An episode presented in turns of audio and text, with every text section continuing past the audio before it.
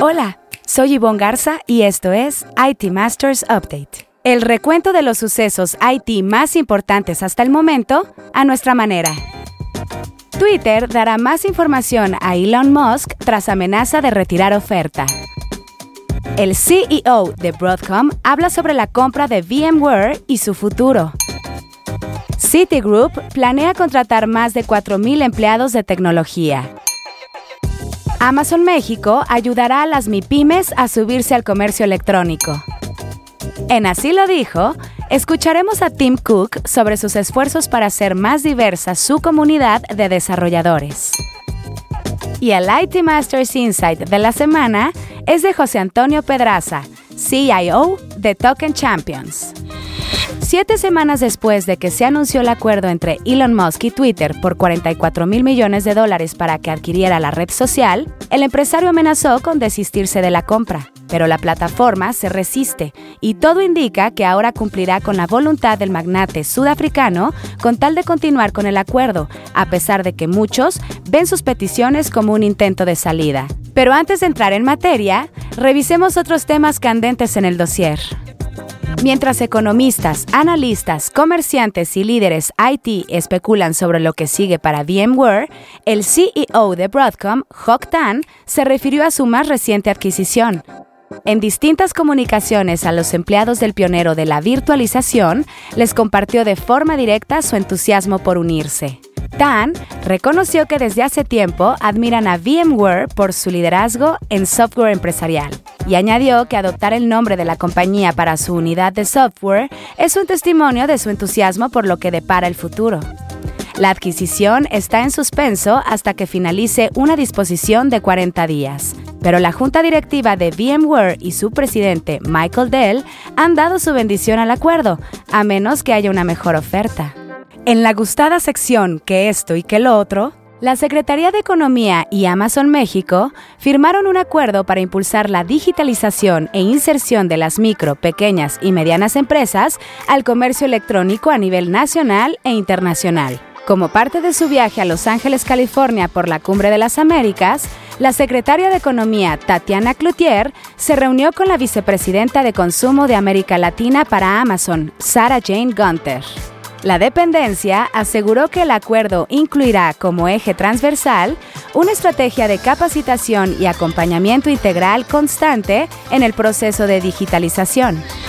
Citigroup planea contratar a más de 4.000 empleados de tecnología, aseguró el Head of Markets, Markets Operations and Enterprise Technology de la institución financiera Jonathan Lofthouse. En una entrevista con Bloomberg, el ejecutivo explicó que más de mil de los reclutas se unirán al equipo de tecnología de mercados como parte de una estrategia de crecimiento agresivo. Lovehouse dijo que buscan digitalizar la mayor parte posible de las experiencias de sus clientes por delante y por detrás y modernizar su tecnología. De acuerdo con su reporte anual 2021, Citigroup tuvo un aumento interanual de 96% en la apertura de cuentas digitales y 62% en la participación del usuario a través de su plataforma de banca móvil CityDirect. Esta semana, en Así lo dijo, donde resaltamos una frase que a lo largo de la semana las y los reporteros de IT Masters Mag hayan escuchado de conferencias o entrevistas, tenemos a Tim Cook, el CEO de Apple, quien al inaugurar su conferencia mundial de desarrolladores se refirió a sus esfuerzos por tener una comunidad diversa. We are also committed to cultivating the next generation of developers, including efforts to reach underrepresented communities.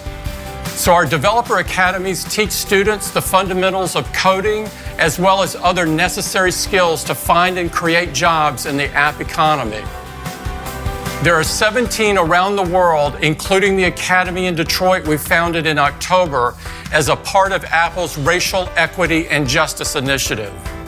And in Saudi Arabia, we launched our first Developer Academy for Women in February. Our entrepreneur camps provide developers from underrepresented communities with mentorship, inspiration, and insights from Apple. También queremos escucharle a usted. Si tiene algún comentario o sugerencia, escríbalo en redes sociales con el hashtag ITMastersUpdate. Estaremos pendientes de su retroalimentación. Ahora sí, el tema candente de la semana. De acuerdo con una carta dirigida a la líder de legal, política y confianza de Twitter, Villa Gary, el también CEO de Tesla, a través de su representante legal, afirmó que la red social se resiste activamente a dar información sobre el número de cuentas spam y frustra los derechos de información del magnate.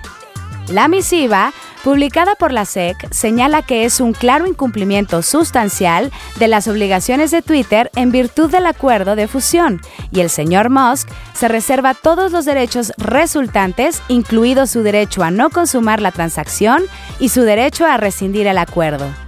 Según el diario The Washington Post, la compañía pretende alinearse a las condiciones de Musk, por lo que le otorgará el flujo masivo de datos que comprende más de 500 millones de tweets publicados cada día.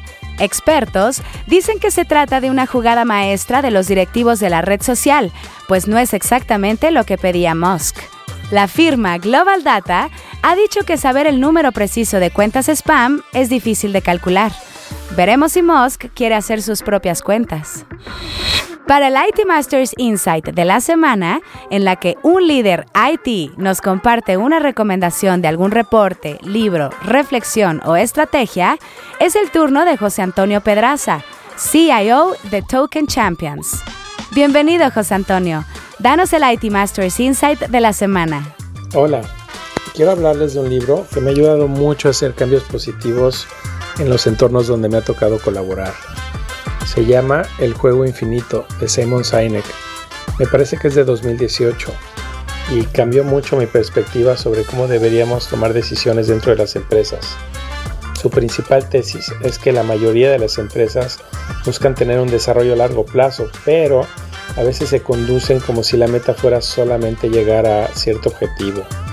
Por ejemplo, la misión de Tesla es acelerar la transición a una energía sustentable. Sin embargo, nadie espera que cuando esta transición haya sido acelerada de repente se vayan a dedicar a otra cosa. A veces, creo, se toman decisiones fundamentales en las empresas pensando en un juego finito, como por ejemplo vencer a la competencia.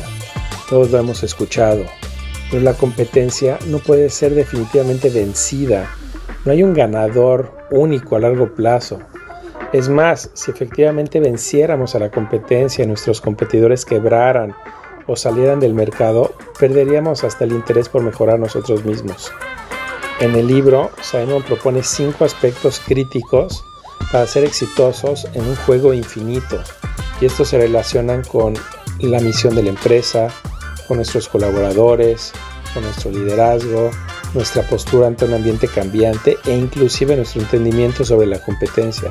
Es un libro que definitivamente les recomiendo mucho. Quiero nominar a un colega que admiro mucho y que considero un verdadero lobo de mar en la industria de las tecnologías de información. Él es Leon Andrevsky, CTO de Centro Telecom. Muchísimas gracias José Antonio por tu IT Masters Insight de la semana. Buscaremos a tu nominado para el próximo episodio. Si quiere leer más sobre lo que aquí le contamos o novedades del mundo IT, visite nuestro sitio web itmastermag.com o síganos en redes sociales como NetMedia. Esto fue IT Masters Update, porque su opinión es más valiosa cuando está bien informada. Tiene aquí una cita todos los lunes. Buen inicio de semana.